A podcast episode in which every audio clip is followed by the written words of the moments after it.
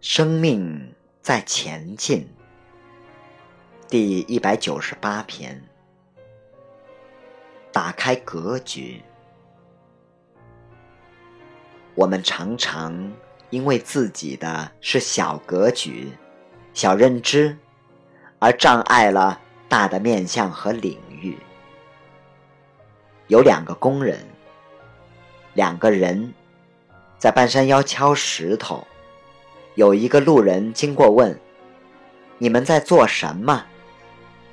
一个工人说：“我们在敲石头，把它敲成长方形。”另一个工人说：“我们准备在半山腰这边建造一座殿堂，我们要用这座殿堂接引山下众生来到这边，受到法语的滋润。”而得到生命的洗涤，让众生可以离苦得乐，找到生命的意义。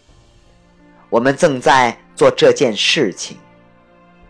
他看到的是一个殊胜的整体，有意义的事情。同样的一件事，一个人看到的是我们在敲石头，我在做事。我在做某一件工程的某一个小片段，而另一个人看到的是，我们在完成这一大事因缘，这就是格局。你指着海面上一点说：“你是谁？”他回答说：“我是一滴海水。”还是我是大海？你指着我的脖子说：“你是谁？”我是脖子，还是我是黄老师？你出了国门之后，问：“你是谁？”我是敖青云，不，俺是中国人。这让我想到一个笑话。一个中国人到法国去参观博物馆，排队时插队。外国人要骂他的时候，他用日语说：“苏里马塞。”外国人说：“你看日本人。”还有一个富人看到交警在开违规停车的罚单。就过去说：“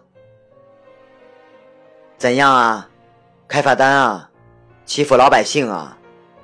不会去抓坏人啊？有种就叫拖车，把他拖走啊！欺负老百姓，这种烂警察！警察就通知拖车过来，把车子拖走了。然后警察说。”谁让你跟我枪声？他说：“关我什么事？又不是我的车。”还有一个儿子跟爸爸说：“有人骂我傻瓜。”爸爸，爸爸说：“谁？谁骂你傻瓜？”我看他儿子才脑残白痴呢。儿子说：“爷爷说的。”还有一个故事，一个人喝酒应酬回家很晚，并且烂醉如泥。他想完蛋了，这次要被骂了。